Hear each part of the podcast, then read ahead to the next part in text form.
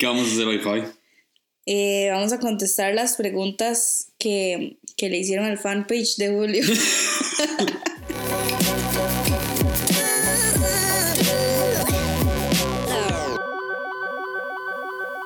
Hola a todos, bienvenidos a este segundo episodio de Línea Curva. Hoy tengo el honor de tener a mi esposa al lado. Fabi, ¿cómo estás? Estoy bien. ¿Cuántos años estamos cumpliendo de casados? 27. No, los que estamos eh, muy jóvenes. No, dos. Do- ¿Qué vamos a hacer hoy, Fabi? Eh, vamos a contestar las preguntas que, que le hicieron al fanpage de Julio. Y al fanpage de Fabi. Este, No. Vamos a responder algunas preguntas que nos enviaron porque son demasiadas. Ay, quieto.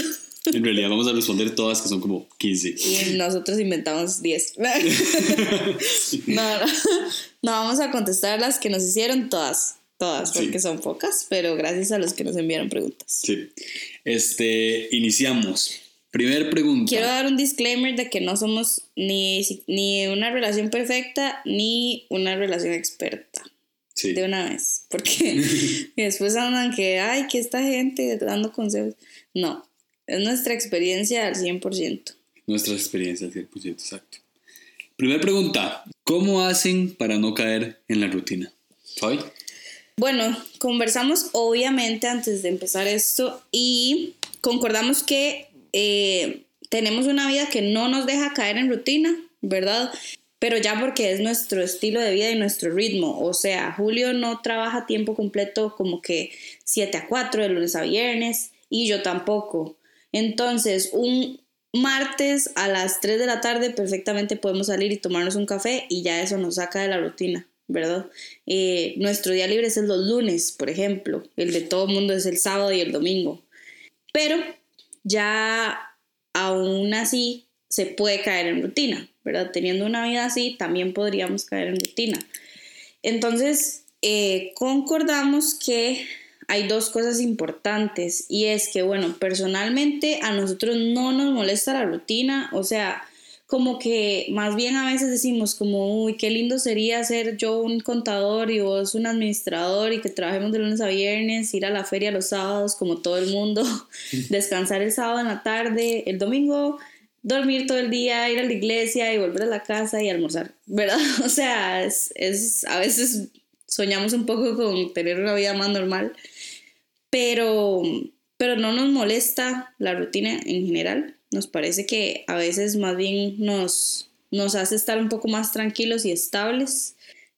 Y también algo que, que, bueno, creo que es diferente a la rutina diaria, sino la rutina emocional, caer como en el de ya, o sea, ya estamos casados o ya eh, tenemos compromiso el uno con el otro, entonces no tengo que hacer X o Y cosa. Si somos intencionales en, en hacer o decirnos cosas o tratarnos de una manera que sabemos que al otro le gusta y que lo hace sentirse amado.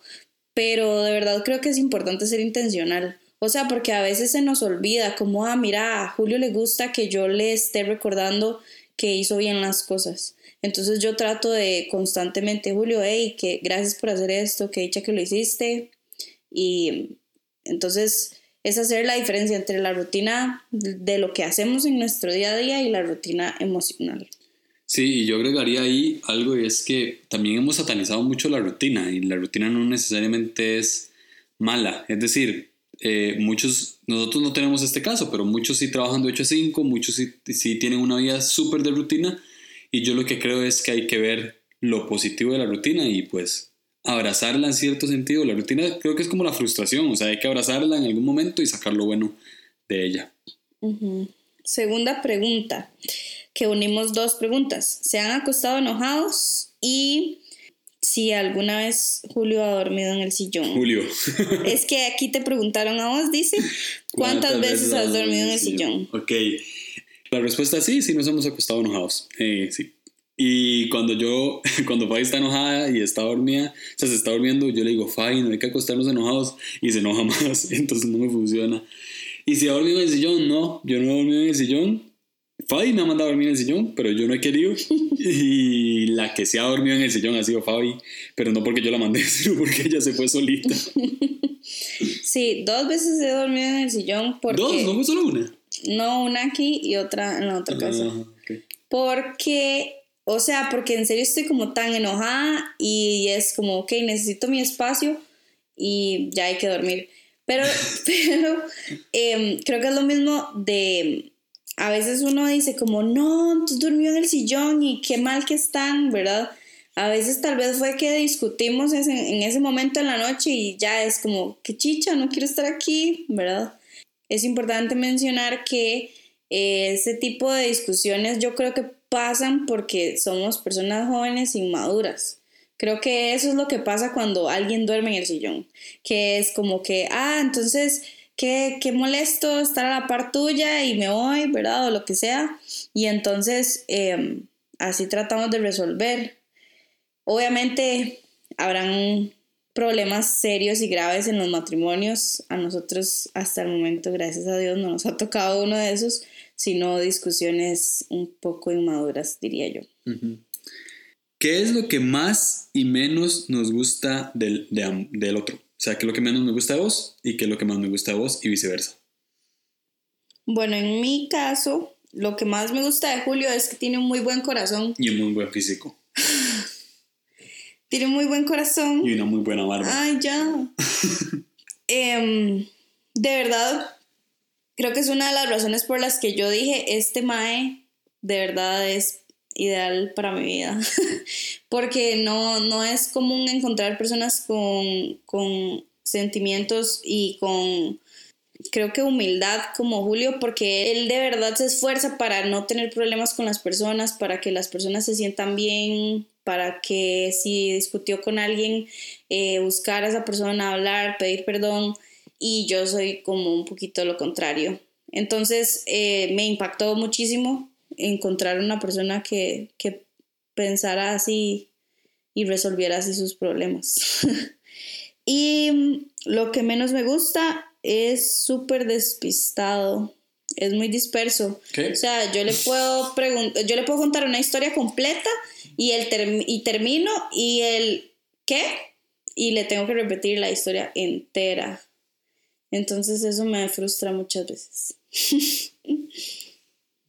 ¿Cuál era la pregunta? Mentira, mentira.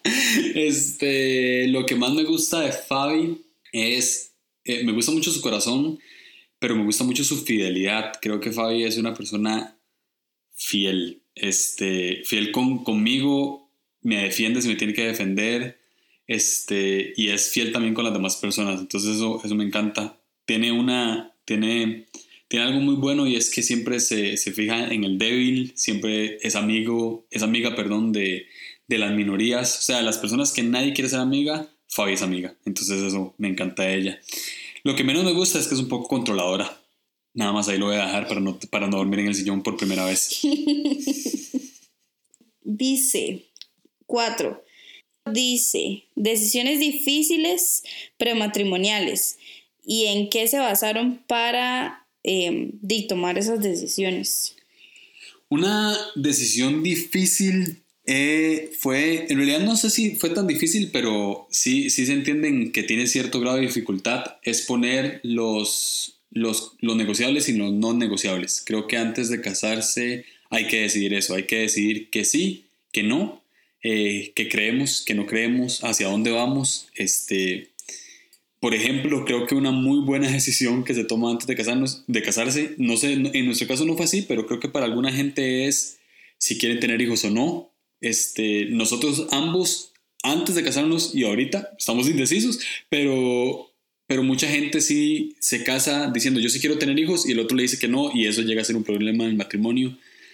¿Quién va a llevar las finanzas? Si los van a llevar los dos, si, si se van a llevar por aparte, eso es importante.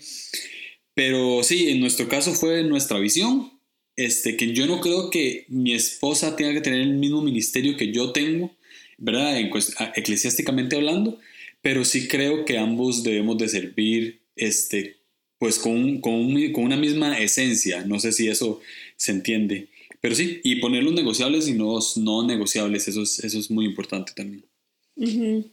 En mi caso, eh, hablábamos que algo que, que definitivamente fue una decisión difícil para mí cuando yo era novia de Julio, sabía que en él habían cosas, traumas o cosas que él había vivido em, cuando estaba pequeño que no había resuelto, porque se le notaba, ¿verdad? Por cómo él hablaba, cómo él resolvía problemas, cómo él andaba en la vida, se notaba que él necesitaba todavía resolver cosas y él no, él, él, él no creía que fuese así, él creía que todo estaba bien. Entonces, estos temas o estas situaciones que él tenía internos, eh, yo sabía que nos iban a terminar afectando tarde o temprano en el matrimonio. Y para mí sí eh, fue una decisión que tuve que tomar y yo le dije, Julio, necesitamos que vos te, veas, o sea, que vayas a terapia. Te a ver. Que, ajá, que, que, que busques ayuda con este tema porque si no, yo no puedo casarme con alguien que, no resuelva estos temas, ¿verdad? Y por dicha, él, él sí estuvo súper dispuesto y, de hecho fue súper provechoso. O sea, hay un antes y un después de Julio desde que él fue a terapia con, todo eso. Pero eh, sí fue muy difícil la decisión porque di, existía la posibilidad de que él me dijera, no, yo no quiero nada porque estoy todo bien y más bien di, terminemos aquí porque usted está loca. ok, cinco. Dice, ¿cómo luchar con el no sé si, si esa persona me merezca? Eh, pues entre paréntesis, ¿cómo soy? ¿Lucharon con eso?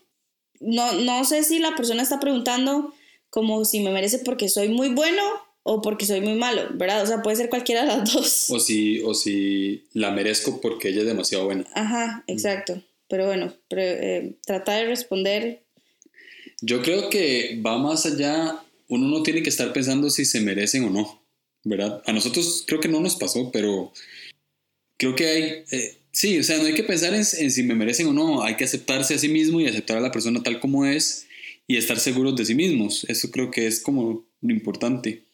Yo creo que lo, lo que lo que a, mí me parece importante de esto es el, el merecer no debería existir, porque somos personas valiosas indiferentemente de, cómo actuemos, ¿verdad? Em, entonces, no se trata de si yo merezco a alguien o me, o me merecen, o, ¿verdad?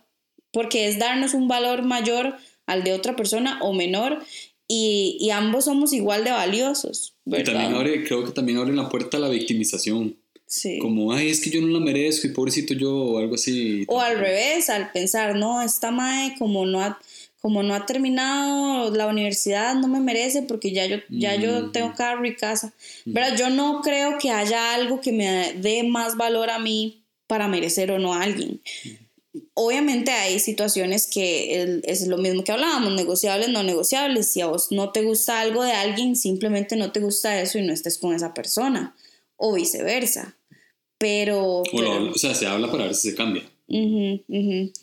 Pero sí creo que el caer en el merecer o no, pues, mm, sí, a veces puede ser un poco como malinterpretado o no necesario a veces, no sé. Ok. ¿Qué debería saber antes de casarme? Bueno, hablamos muy, similar en la, en la pregunta de, de, cuáles eran las decisiones, pero creo que algo que se debería saber puntualmente es quién soy yo. Creo que nadie nunca se pregunta eso. Siempre es como que busco la persona perfecta o busco la persona que haya resuelto sus problemas o busco la persona que me haga feliz y que me haga sentir, pero nunca pensamos en nosotros mismos, o sea, nunca pensamos en quién soy yo, qué necesidades tengo internas, emocionales y qué cosas em, tengo que mejorar o qué cosas soy y es súper bueno que yo sea así. Nunca pensamos en nosotros, entonces creo que lo primero antes de casarnos es conocernos a nosotros mismos, saber qué queremos de la vida, hacia dónde queremos ir y buscar una persona que tenga ideales similares. Creo que algo bueno que hay que, que en esto de, de, de conocerse a sí mismo es cuáles son mis debilidades y cómo las convierto en fortalezas y, cómo, y cuáles son mis fortalezas y cómo las exploto esto de, de por qué, o sea, por qué es tan importante antes de casarse conocerse a sí mismo, es porque uno ama a la persona conforme se ama a sí mismo. Entonces, si yo me acepto tal como soy y si yo me amo a mí mismo, me va a ser más fácil amar a la otra, a la otra persona. Muchas veces en los problemas de noviazgo, interpersonales, lo que sea, este, creemos que el problema es el otro y no yo. Y a veces, la mayoría del tiempo, el problema es uno. Entonces, cambiar yo, aceptarme yo para poder aceptar a la otra persona, creo que es lo que uno tiene que saber antes de casarse. También hay una cosa súper importante que yo no sabía, o por lo menos no era tan consciente de, y definitivamente, o sea, fue súper shock por mi personalidad, y es que uno tiene que ser súper humilde y sacrificado. O sea, como que muchas veces en una discusión o muchas veces en una situación en general, como a la hora de decidir qué salsa de tomate comprar, de no siempre se va a hacer lo que uno quiere, ¿verdad? Entonces hay que saber de antemano que casarse es dentro de la convivencia, es, es ceder, ¿verdad? Eh, sacrificar a veces cosas que uno ya hace o está acostumbrado a hacer y que la otra persona hace diferente y decir, ok, encontremos un punto medio y empecemos a crear una cultura propia. Que ceder, ceder significa dejar de hacer cosas y empezar a hacer cosas. Dice, ¿cuál es la mayor dificultad que han enfrentado y qué les ha enseñado? Pues di, obviamente dificultades hay todos los días. Nada más que creo que la que como que más nos ha costado arreglar, ¿verdad? La que más nos ha costado como que decir, ok, ya, ya no nos preocupa, ya salió, ya esto ya pasó, es el tema de ser responsables con el dinero. Nosotros veníamos de un estilo de vida bastante independiente, no dependíamos de nuestros papás, ya generábamos nuestros propios ingresos, pero eh, sí cuesta un poco ser responsable, o sea, cuesta mucho como que caer en cuenta cuáles son nuestras prioridades, em, no buscar deudas innecesarias, no buscar cosas innecesarias para sentirnos mejor, ¿verdad? Entonces, en general la economía nos ha costado un poco como que agarrarle ahí el, hilo y depender, depender de Dios en ese sentido y, y escuchar lo que Él quiere para nosotros y no nada más tomar decisiones de que, ah, entonces este, gastemos en esto y salgamos a comer y gastemos todos los días en, mm, que es como el instinto natural que uno tiene, ¿verdad? O por lo menos nosotros dos, creo que es que hay gente que es mucho más ordenada con el dinero. Sí, nosotros, esa es la nuestra porque somos un poco impulsivos, entonces creo que sí, y hemos también tenido que aprender a depender de Dios y esto es como extraño porque es aprender a, depender de Dios por nuestros errores. ¿sí? O sea, nos equivocamos nosotros y, tenemos que aprender a confiar en, Dios, en que no solo vamos a cambiar, sino que Él pues es el que nos suple, ¿verdad? Y demás. Ok, siguiente pregunta que dice Javi, ¿cuál es la diferencia que da el matrimonio? Si el amor y el compromiso es el mismo del noviazgo. Ok, aquí influye mucho el hecho de que ambos somos cristianos. Entonces, para nosotros, nosotros creemos que el matrimonio es algo más espiritual que superficial. No quiero que suene místico, pero es más o menos así. Por ejemplo, yo en el matrimonio, yo creo que el matrimonio es una de las herramientas que Dios utiliza para conocerlo más a Él. Al igual dicen los que son padres, dicen que los hijos es muy, es muy así. Creo que en el matrimonio Dios funciona con nosotros muy similar a como nosotros funcionamos con nuestro esposo o esposa.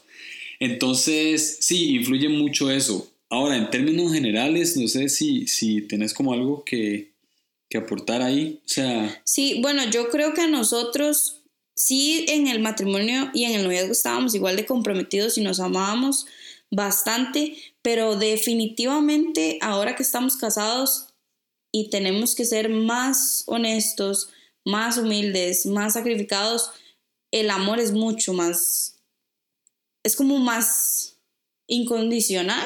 O sea, es muy diferente el amor. El amor de noviazgo sí es muy lindo y, realmente eh, de, nos amamos de verdad, pero el amor que tenemos ahora es diferente. Y eh, para nosotros, igual por nuestro, nuestras raíces que van hacia el ser cristianos o el, lo que Dios tiene para nosotros, el matrimonio significa crear una nueva familia, ¿verdad? Empezar una nueva familia y ser nosotros dos familia y de ahí en adelante. Entonces creo que eso también es como un poquito diferente a antes. Ok, siguiente. Según el enneagrama en que están, ¿son afines? ¿Cómo se llevan? Hashtag me encantan los dos. Gracias 16 mercas. Eh, bueno, no vamos a tocar demasiado tema del enneagrama porque vamos, o sea, es un tema muy extenso. Y no todo el mundo lo conoce. Ajá, Julio tiene ahí unos podcasts siguientes sobre Una eso. serie de enneagrama que va a salir pronto. Sí, si no, pueden buscar en Google y salen de la duda. Pero bueno, yo soy 8, Julio es 9. Entonces es, es interesante porque yo en mi 8 quiero controlarlo todo, Ajá. Julio en su 9 quiere no hacer nada. Mentira. Entonces, hemos tenido o tuvimos al inicio de nuestra relación muchas como discusiones sobre, es que yo me siento que soy tu mamá y Julio sentía lo mismo, pero ambos en el sentido de que, ok, yo quiero que Julio reaccione como un adulto y él no lo hacía en, en cosas que tal vez ya uno está acostumbrado, ¿verdad? Yo estoy súper acostumbrada a levantarme, a ordenar, a hacer cosas, ser proactiva y para él no era tan natural. Entonces, en ese sentido, a veces teníamos como un poco de discusiones o así, pero eso incluso lo notábamos antes de conocer el enneagrama, o sea, ya era algo que tratábamos de trabajar desde antes. Y eh, en ventajas es que yo tengo un poco de ala 9, Julio tiene un poco de ala 8, entonces a veces concordamos y, y tenemos maneras de reaccionar o maneras de vivir parecidas en algunas áreas. Eh, a los dos nos gusta liderar, a los dos nos gusta descansar, a los dos nos gusta el silencio, a los dos nos gustan varias cosas. Entonces ha sido una combinación de, de yo creo que acoplarnos y, y, reconocer que hay cosas que podemos cambiar un poco. También eh, Fabi dice al inicio de la pregunta, pues las cosas negativas que tiene el 9 y las cosas negativas que tiene el 8. También hay cosas positivas y esas creo que hemos, hemos logrado acoplarlas bien. Y las cosas negativas hemos tratado de convertirlas en una fortaleza de manera intencional. Es decir, que cuando no quiero ser proactivo, pues trato de ser proactivo. Cuando Fabi nota que está, con, que está eh, controlar, que quiere controlar la situación o controlarme a mí en cierto sentido, pues ella para y cede y, y me deja ser libre de tomar decisiones aunque me equivoque. Y entonces, sí, o sea, va, va más o menos así. Fabi y yo, spoiler alert, tenemos un episodio del eneatipo 8 que va a salir en la serie del eneagrama. Ahí hablamos eh, aún más de, de, esto y compartimos nuestras experiencias. Uh -huh. 45 minutos eh, enteros para ese tema. Siguiente pregunta por 10 millones de colones. ¿Cómo hacen para sentir que todo lo que hacen por la relación es suficiente y así no vivir con miedo de que se pueda dar más o que tu pareja necesita más? Yo creo que siempre existe como ese, ese riesgo de vivir en una relación en la que la otra persona tiene expectativas más altas de las que yo le estoy dando. Pero a nosotros lo que nos ha funcionado y creo que es como una de las cosas en las que creo, creo que sí lo hacemos bien. o sea, que sí es como, ok, nosotros en esa área no tenemos problema, es en ser vulnerables. O sea, si Julio tiene problemas con que yo le, no sé, le hable grosera cuando se equivoca, y nunca me lo dice y él vive toda su vida resintiendo que yo le hablo grosera cuando él se equivoca y no se da y no me dice nada, yo no me doy cuenta, nunca lo voy a cambiar, ¿verdad? Y nunca voy a saber que él tenía esa expectativa de mí, de que yo le hablara diferente. Entonces creo que en este caso es el ser, ser vulnerable y decir, ok, Fabi, mira, me estoy sintiendo mal de que vos me hables así. Y eso realmente ha hecho la diferencia, porque es ser honestos y decir, ok, esto no me gusta, no te estoy diciendo que sos la peor persona del mundo, pero realmente me interesaría que lo, que lo hagamos diferente. Y obviamente si estamos en una relación en la que el interés es mutuo, pues yo voy a estar totalmente dispuesta a mejorarlo. Eh, puedo tardar un poco, pero, pero mi interés siempre va a ser que la relación mejore. También creo que el amarse es lo más importante de todo, eh, no de una manera hollywoodense en la que, ay, amémonos y seamos felices para siempre, sino que el amor se vuelva sacrificado e incondicional en el sentido de decir, ok, eh, me interesa cumplir las expectativas, pero me interesa más amar a esta persona por quien es y amarla, ¿verdad? Y si ambos están en esa misma página, va a ser mucho más fácil conversar temas que, nos hagan sentir mal o que no nos gusten de la otra persona. Creo que el amor siempre va a llevarnos a, pues, a resolver de una manera más saludable. Sí, y yo creo que eh, este tema del amor es muy importante y como dice Fabi, no de una manera superficial, porque para mí ya Fabi me es suficiente con solo que me ame.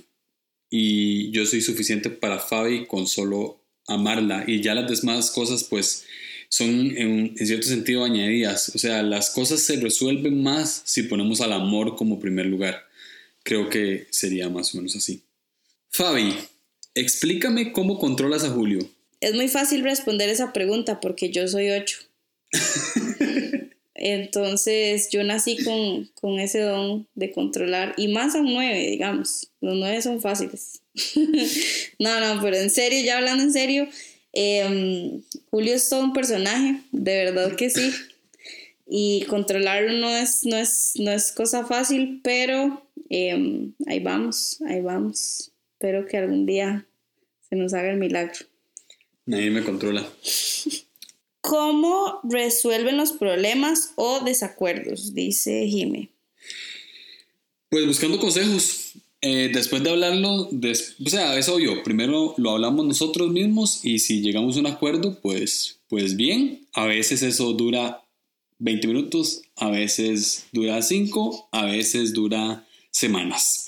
Eh, entonces ya cuando se sale de nuestro control lo que hacemos es buscar consejos, o sea, buscamos, tenemos ciertas personas que nos aconsejan en distintas áreas, hay cosas que solo les contamos a unas, hay cosas que solo les contamos a otras, no son demasiadas, son tal vez cinco personas y en diferentes áreas, pues en el área económica, eh, pues buscamos ayuda en eso, en ayuda sexual en esto, en ayuda eh, psicológica en tal persona. Entonces, este, sí, más o menos buscando consejo es como una de las maneras en las que resolvemos nuestros problemas o, desacuerdos. Y cediendo, ¿verdad? O sea, ya después hay que ceder. O sea, sea Fabi o sea yo, uno de los dos tiene que ceder. Sí, yo creo que también es como ser, entender que somos personas individuales que necesitan mejorar cada una por separado. O sea, que yo tengo defectos y errores que me hacen em, caer en, discusiones o en problemas y yo tengo que tratar de resolver para, no solo para estar bien con Julio, sino para estar bien yo, ¿verdad? Siguiente pregunta. ¿Qué es lo más fácil y qué es lo em, pues más difícil de estar casado? Lo más fácil creo que ha sido la convivencia. Fabi y yo, Fabi y yo somos mejores amigos. Y esto no lo digo de una manera como, ay, qué lindo. No, en realidad somos mejores amigos, somos muy buenos amigos. A veces somos más amigos que esposos y eso es como algo contraproducente. Pero nuestra convivencia es súper fácil. Tal vez es porque yo, por mi personalidad, soy muy eh, acomodadizo, muy, muy llevadero, o sea, muy relajado. Entonces, pues no me importa comer en X o Y lugar, o sea, me da, igual lo que yo quiero es comer. Entonces, este, sí, soy, eh, por nuestras personalidades, creo que nos, o convivimos muy bien y eso creo que es lo más fácil. Mm, lo que más nos ha costado es como realmente eh, no traer problemas de afuera a la casa. Por ejemplo, un día estresante mío o un día en el que alguien me dijo algo que no me gustó o que tuve una discusión con alguien tendía mucho a desquitarme con Julio, o sea, y viceversa, ¿verdad? Él viene a veces estresado y lo primero que hace es decirme algo que tal vez no era necesario o algo que me hizo sentir mal. Entonces, el no traer problemas externos a la casa y que nos afecten nuestra relación, creo que es lo que más nos ha costado, porque ni siquiera nos damos cuenta, ¿verdad? Ya ahorita lo detectamos más, pero antes era como, di, nada más estoy de chicha, entonces me desquito con Julio porque es la persona que tengo cerca. pero no, definitivamente no nos ha dejado nada bueno, entonces tratamos intencionalmente de, de no hacerlo. Dice, ¿cuál ha sido su peor y su mejor momento? Ok, nuestro mejor momento concordamos los dos con que es este momento de nuestra vida. O sea, sentimos que ya estamos en, un, en una etapa en la que, ok, estamos reconociendo lo que tenemos que mejorar y vamos constantes hacia algo mejor, algo que, más nos, que nos gusta más. En nuestra relación siento que estamos aprendiendo a, a mejorar la manera en la que resolvemos problemas, discutimos. Entonces, sentimos que este es nuestro mejor momento hasta ahora. Y el peor, pues, obviamente siempre hay como momentos complicados, ¿verdad? De, no sé, algún familiar se enferma o lo que sea, o tuvimos alguno que otro problema de plata, lo que sea, pero el peor que afectó bastante la relación, creo que fue un momento en el que yo tuve muchos problemas de salud emocional tuve muchos problemas de ansiedad feos en los que tuve ataques de pánico y, realmente estuve en una crisis emocional fuerte. Y la manera de la que más nos afectó es porque no sabíamos cómo resolver, o sea, no sabíamos cómo mejorarlo o no sabíamos cómo hacer que eso no afectara nuestra relación, porque a mí me afectaba en todas mis áreas y, y me costaba mucho relacionarme hasta con Julio. ¿verdad? Entonces creo que ese fue como un momento complicado. Sí, fue un momento difícil para ambos porque yo no, no había vivido con alguien que tuviese este, tipo de problemas y yo tener que ser como el, el responsable directo o la ayuda directa. Entonces me enseñó mucho a tener mucha empatía y me enseñó mucho a tener mucho control de situación en la que yo generalmente no tenía control. Y sí, o sea, fue un momento difícil, pero también creo que aprendimos ambos y salimos ambos adelante. sí, estoy de acuerdo. Dice, ¿cuál fue el reto más grande luego de afrontar que el romanticismo no lo era todo? El reto más grande cuando pasa la época romántica, que eso generalmente se dice que ya después del año o de los dos años se pasa. Si es después de los dos años, pues no ha pasado. Pero este, yo creo que el mayor reto cuando uno siente que las cosas se van enfriando es retomar el romanticismo. O sea, creo que el romanticismo es algo que, pues no es algo tan superficial, ¿verdad? Como lo hemos estado hablando, pero el, el hecho, o sea, la época romántica es algo que se debe sostener, tratar de sostenerse siempre. Entonces, cuando uno ve que ya las cosas no van siendo así, hay que ser muy intencional en volver a ser, pues, romántico, en cierto sentido. Sí, también algo que hablábamos eh, y es lo que ya dijimos varias veces y es el, el entender que la relación no es solo eso, sino que tiene muchas otras cosas como la amistad. Entonces, es, es una combinación entre sí, ser romántico a veces, pero también entender que a veces vamos a ser amigos, vamos a ser eh, compañía, vamos a ser esposos, vamos a ser... Mm, hay muchas partes de ser pareja que no es solo el ser románticos. Entonces es saberle dar su lugar al romanticismo, pero entender que no es lo más importante, que ninguna relación debe estar basada en el romanticismo ni tampoco se va a sostener por el romanticismo nunca, ¿verdad? Entonces, si desde el principio entendemos eso, no nos va a ser indispensable para poderla sostener. Es como tratar de vivir en una película romántica toda la vida, sería imposible. Yo por lo menos no podría. Sí, totalmente. ¿En qué no encajan como matrimonio cristiano tradicional? Hoy. Claro, me tiras a mí al paredón. Em, ok, creo que una de las cosas en las que no encajamos, pero es que también es como demasiado raro ponerle una etiqueta a una relación cristiana, ¿verdad? Porque creo que de cristianos igual la vemos en variedad demasiado, o sea, no es como que hay un estilo de relación cristiana y ya, y esa es. Pero bueno, a nosotros en particular nos pasa que, por ejemplo, no tenemos tantos amigos cristianos o que se congregan activamente. Entonces, nuestros amigos em, no son personas como que a veces piensan como nosotros y está bien, ¿verdad? A nosotros no nos molesta eh, tener amigos que piensen diferente o que simplemente tengan estilos de vida distintos porque creemos que de eso se trata, ¿verdad? De tener de tener relaciones con personas diferentes. También una de las cosas que nos hace ser diferentes es que se cree por estructura y por, por años de traición y porque em, se agarran extractos pequeños de la Biblia en los que la mujer se somete al marido y, ¿verdad? Y nosotros realmente creemos en un área saludable de eso. Nosotros no somos un matrimonio en el que yo me quedo en la casa y soy la que limpio y Julio es el que va y trae el, pan.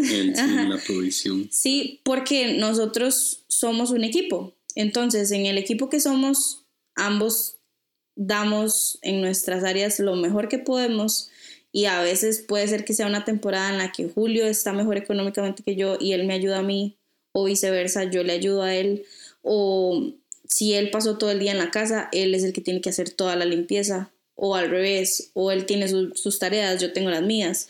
Entonces, creo, para responder concretamente, que a lo típico que la gente cree o espera de un matrimonio cristiano, externamente viéndolo de una manera superficial, no tenemos los roles que tal vez alguien creería que tenemos que tener, como el hombre y la mujer, o en la cabeza y el, ¿verdad?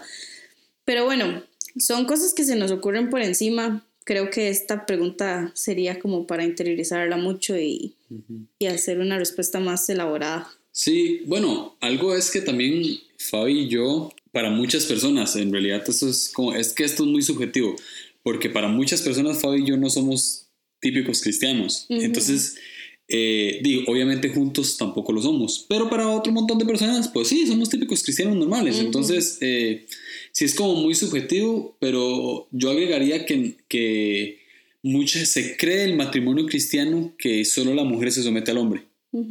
Eh, nosotros creemos como matrimonio cristiano que ambos nos sometemos mutuamente. Entonces, creo que ahí es donde cambia un poco la, cosa. No sé si todos los matrimonios piensan exactamente lo mismo, pero bueno, nosotros pensamos así, como que nos sometemos el uno al otro y no solamente la mujer al hombre. Ok, nos preguntaron que cuál era una canción que, ambos la veamos como nuestra canción. Taki taki, taki taki rumba. Creo que podemos acordar en que desacordamos en todo lo que tenga que ver con música. Sí, yo pensaba que era me rehuso. pero no. Todo lo que tenga que ver con música, eh, no, no gracias, yo no te, no te comparto tus gustos. O sea, como que sí hay cosas que nos gustan juntos, pero... No, pero lo que está diciendo es que hay una canción que... Sí, sí, pero es que es imposible, es imposible. Sí, no, no, no sé. Vamos a responder a la pregunta concisa. No tenemos una canción. Sí. No tenemos una canción, pero nos gusta mucho Me Rehuso.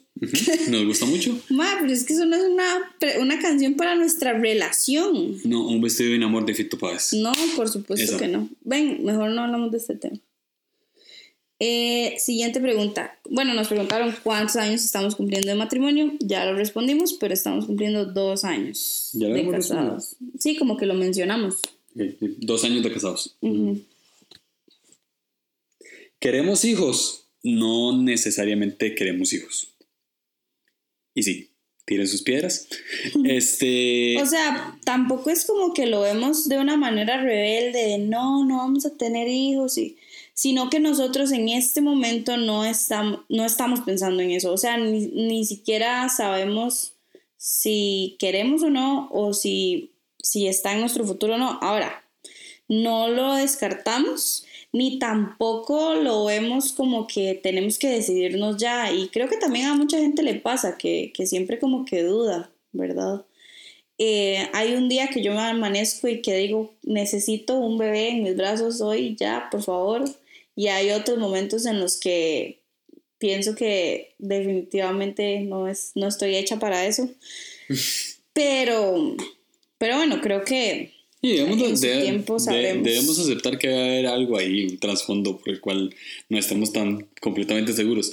Ahora, siendo honestos, yo creo que en algún momento vamos a tener, pero bueno, llevamos dos años de matrimonio y estamos disfrutando mucho nuestras mañanas ahorita y no queremos... Nuestras ocho horas de sueño. Nuestras ocho horas de sueño o más, entonces bueno, todavía no estamos pensando en eso, pero, pero sí, probablemente en algún momento vamos a, querer. ¿Cuál es el defecto que más les costó aceptar del otro?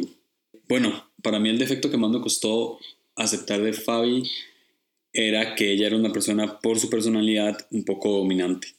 Entonces... Eso no necesariamente es un defecto. Ay, sí. sí es un defecto y este me costó aceptarlo, pero pero más que aceptarlo fue que tuve empatía. O sea, descubrí que por su personalidad, por cómo ella fue criada y demás, este, ella tenía este tipo de, de, actitud, entonces pues yo lo, lo, lo, aprendí a aceptar, obviamente lo hablamos y ahora yo sé que la domino a ella. Ajá. Y en mi caso, lo que más me ha costado aceptar es que Julio como que todo lo quiere hacer después. O sea, mm, Julio, vos puedes pasarme el agua. Sí, ya voy ahorita, ahorita. De inmediato. No, no. Para todo él tiene una respuesta de sí, ahorita, sí, en un rato, sí, mejor mañana. Entonces eso me cuesta muchísimo porque yo soy de que todo tiene que ser ya. Entonces... Porque es dominante. Entonces sí me ha costado un poco como acostumbrarme a que tal vez él es más lento para reaccionar. ¿Cuál ha sido el mayor reto o sorpresa que han encontrado en el matrimonio?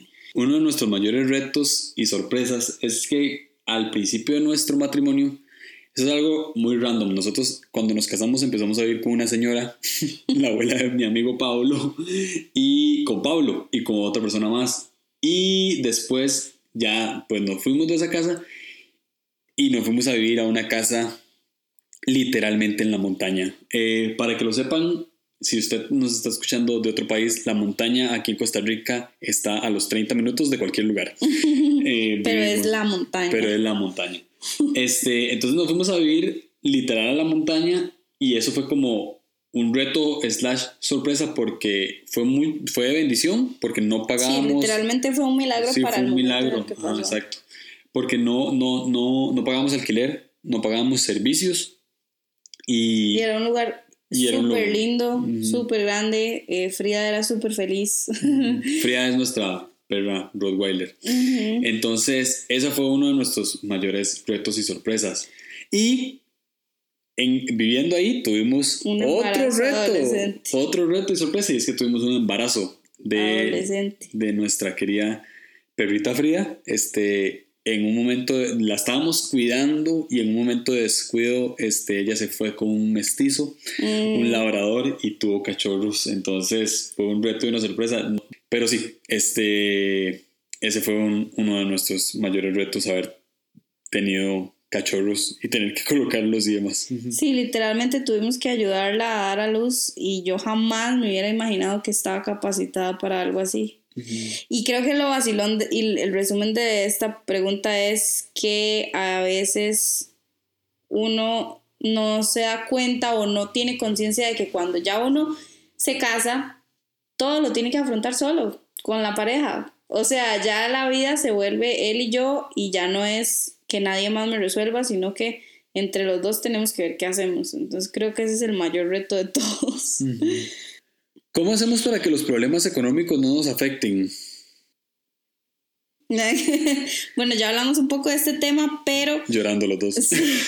No, no, ya hablamos un poco de este tema y yo creo que eh, no sé si esta es la respuesta que estén esperando de nosotros, pero literal, la única manera en la que hemos visto que esto nos funciona o que nos ayuda a que no nos afecte es confiar en que Dios vela por nuestras necesidades. O sea, en el momento en el que nosotros tratamos de, tener el control o de manejar la situación económica y la deuda que tengamos o lo que hay que pagar o lo que hay que nos damos cuenta que no podemos manejarlo. O sea, que realmente es, un tema estresante, complicado, que incluso a veces no sabemos cómo resolver y, confiar en que Dios tiene cuidado de nosotros y de nuestra em, economía y nuestra, nuestro bienestar es lo que nos ha hecho estar centrados y, tranquilos. Ahora, la Esa es como la respuesta pande, Es como porque influye mucho que somos cristianos. Sí. Ok, la respuesta no pandereta pero creo que también es pandereta. o sea, creo que al final es lo que Dios quiere de nosotros, pero bueno, la respuesta que aplicamos práctica es realmente ser conscientes en qué gastamos nuestro dinero, ¿verdad? A veces queremos viajar y queremos eh, que tener todos los muebles que queremos en la casa y queremos vivir en una casa súper chiva y además, ¿verdad? Queremos un montón de cosas, pero a veces hay que entender que no todo se va a poder y no, y no tiene que poderse, o sea, no nos hace mejor o, o peor persona no tener el tele más grande o no tener eh, los lapiceros que quiero para poder aprender a hacer lo que sea. Eso viene de mi corazón. Pero, o sea, no necesitamos cosas materiales para estar mejor. Y en el momento en el que entendemos eso, mm, se nos quita una carga encima y no tenemos esa necesidad de estar constantemente gastando el dinero en cosas que, que tal vez van a venir más adelante, ¿verdad? Nosotros hemos tratado de aplicar poquito a poquito el minimalismo en nuestra vida para entender que lo importante son las personas y el ahora y no lo que tenemos y no tratar de valernos por lo que tenemos o lo que logramos comprar. Y mm, creo que de unos meses para acá de verdad ha cambiado nuestra vida en antes necesitábamos estar comprando ropa para vernos mejor, para hacer esto, para, para... Y ahora que ya no lo hacemos, hemos puesto nuestra atención y nuestras emociones en cosas mucho más importantes. Y bueno, Julio habló algo cuando conversábamos de esto que es muy cierto y es entender y aceptar la responsabilidad de nuestros errores económicos, ¿verdad? Si nos endeudamos o si hicimos un gasto innecesario o una compra que no era, que no valía la pena, de pues aceptarlo y decir, ok, aprendo este error y no lo vuelvo a cometer.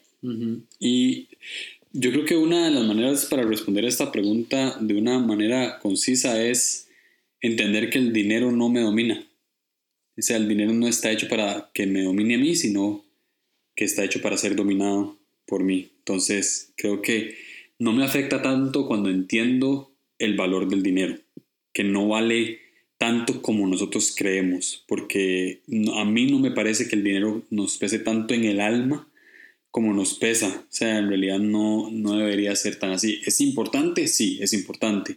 ¿Hay que cuidarlo? Sí, hay que cuidarlo, pero no me domina. Yo lo domino a él.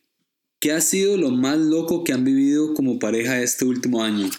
Ok, creo que bueno, nos regresa a la historia de la casa donde vivimos. Es de verdad una historia súper larga y no quiero aburrirlos porque no sé ni siquiera cuánto estará durando esto ya, pero em, la historia viene más o menos así. Nosotros nos casamos con la idea de alquilar una casa y realmente en ese momento nuestra nuestra economía no era súper estable porque yo soy fotógrafa y mis ingresos varían. Y Julio en ese momento estaba en una transición de trabajos, un asunto en el que no sabíamos realmente cómo iba a ser nuestro futuro. Sí, había mucha incertidumbre. Ajá, pero nosotros decidimos confiar en que todo iba a estar bien y que Dios iba a cuidar de nosotros. Y eh, un día de la nada, una amiga que se llama Sharon, no sé si ella llegará a escuchar esto, pero ella nos dice, hey, les tengo una propuesta, quiero que hablemos. Y nosotros, ok. Y resulta que nos dijo que había una, una señora que buscaba una pareja joven que cuidara una casa, solo porque sí. y em, nosotros literalmente en ese momento era el milagro que necesitábamos o sea, realmente eso trajo mucha estabilidad a nuestra vida en, para el momento en el que llegó y era un lugar súper lindo que de verdad eh, cayó perfecto para el momento de nuestra vida en el que estábamos. Entonces creo que lo más loco que hemos vivido es que vivíamos en una casa gigante, o sea, en la que yo le decía a Julio, o sea, me da demasiada risa vivir aquí porque es una casa súper lujosa que todos quieren vivir aquí con una vista impresionante en la montaña, súper lindo. Pero nos hizo entender esto mismo, que nada que tengamos o nada material, por más lindo que sea, por más bueno que parezca, es lo que necesitamos para ser felices y estables, ¿verdad? De verdad la casa era muy linda, pero aún así viviendo ahí entendimos que no necesitamos una casa enorme o gigante o linda para ser felices. Lo que necesitamos en la vida es a nosotros mismos y, y a Dios, ¿verdad? Que al final es lo que siempre nos termina llenando. Creo que la historia y la experiencia más loca es esa. Vivir en una casa random, de personas random. Sí, eso fue definitivamente muy loco. Ok, esas son todas las preguntas que nos hicieron. Muchas gracias por, por escuchar este episodio. Eh, espero que algunas preguntas les hayan servido. Y nada, nos escuchamos en la próxima.